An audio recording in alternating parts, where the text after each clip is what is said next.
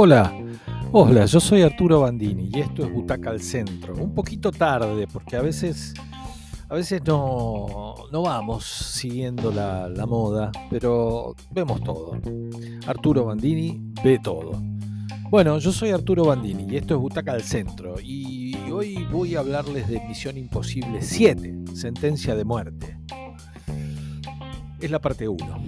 Ya lo había hecho con la remake de Top Gun. Tom Cruise, quizá la mayor estrella de la pantalla grande, a mitad de camino entre lo nuevo y lo clásico.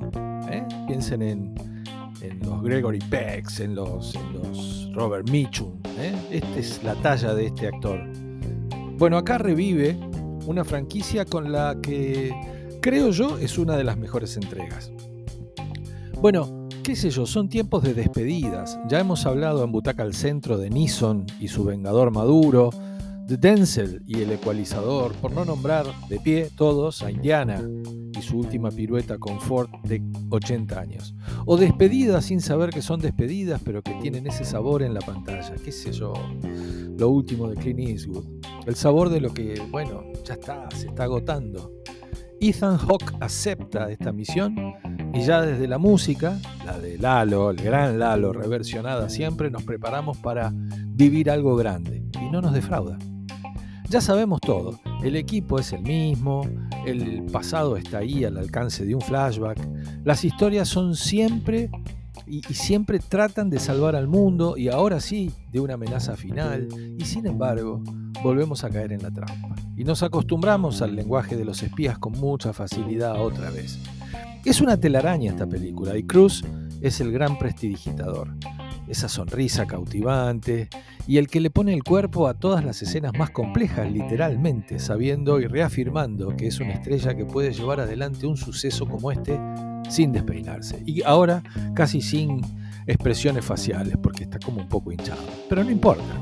En esta entrega hay una inteligencia artificial poderosísima capaz de controlarlo todo ya no son misiles de largo alcance, bombas atómicas, la amenaza es por la inteligencia, por los datos, por los movimientos bancarios, por el control de los contenidos, las mentes, los engaños. ¿Le suena?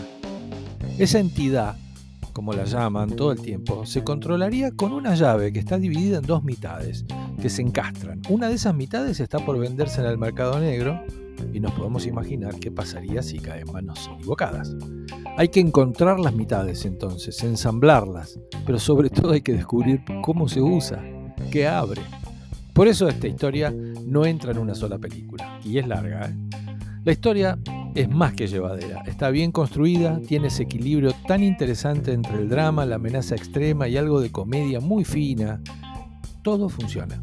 Y además Cruz entrega unas escenas de acción sin dobles, otra vez decimos, que son de lo mejor que se puede ver en este género, a la altura de las de Bond y a veces mejor, por más realistas. Es larga, es cierto, pero las coreografías de acción, las ciudades, las persecuciones en auto, el Orient Express, nada menos, no dan respiro. Nos termina pareciendo corta y nos preguntamos cuándo viene la segunda parte, qué va a pasar con esa llave. Y bueno, va a haber que esperar un poquito, pero seguro el año que viene está. ¿Saben qué? Misión Imposible 7, Sentencia de Muerte. Es de lo mejor, ¿eh?